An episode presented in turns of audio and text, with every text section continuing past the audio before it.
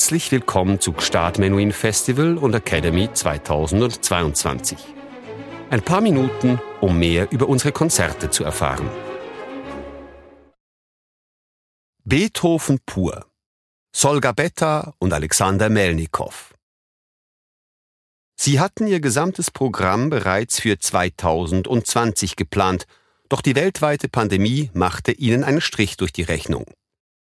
In jenem beispiellosen Sommer konnte eine erste Episode gerade noch gerettet werden, doch nun freuen sich Solga Betta und Alexander Melnikow darauf, ihren Beethoven-Marathon zu vollenden, und zwar mit zwei neuen Variationszyklen und den beiden verbliebenen Sonaten, die für ganz unterschiedliche Schaffensperioden des Komponisten charakteristisch sind.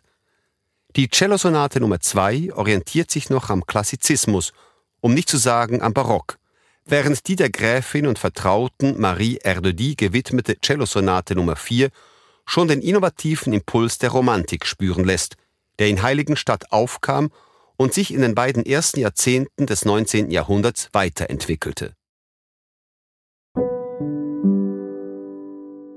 Ludwig van Beethoven, Cellosonaten Nummer 2 G-Moll und Nummer 4 C-Dur. Beethoven widmet dem Cello fünf Sonaten, die charakteristisch für drei unterschiedliche Perioden sind.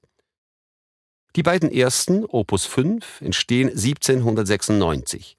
Mit ihrem obligaten Cello sind sie noch klar auf die Klassik oder sogar den Barock ausgerichtet.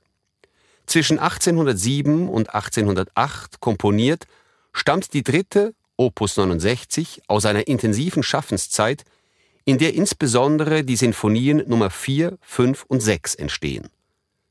Die beiden letzten, Opus 102, sind die Frucht einer Art Auszeit.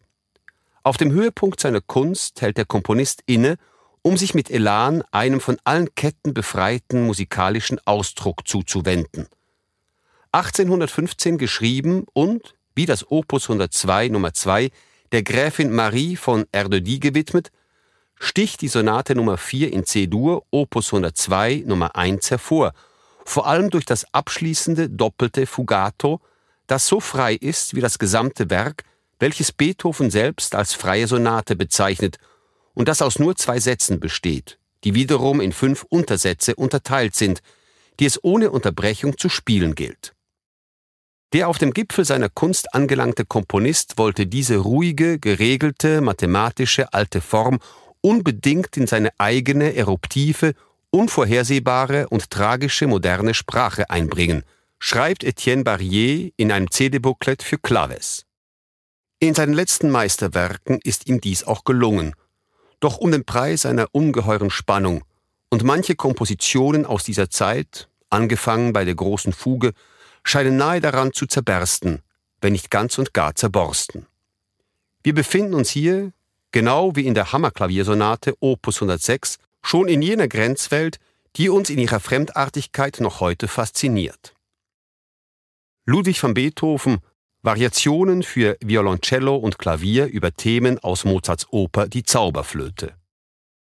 Abgesehen von den Meisterwerken Eroica und Diabelli für Klavier hat Beethoven sieben Zyklen von Variationen für verschiedene Instrumentalbesetzungen geschrieben. Es handelt sich um Werke zu bestimmten Anlässen oder sogar Übungsstücke, bei denen sich der Musiker an einem Genre versucht, ohne Geschichte schreiben zu wollen. Drei widmet er dem Cello, zwei davon über Arien aus Mozarts Zauberflöte. Bei Männern, welche Liebe fühlen, 1801, und ein Mädchen oder Weibchen aus Papageno, 1797, deren sieben kurze Variationen die Gewandtheit der Finger und des Bogens am Cello auf eine harte Probe stellen.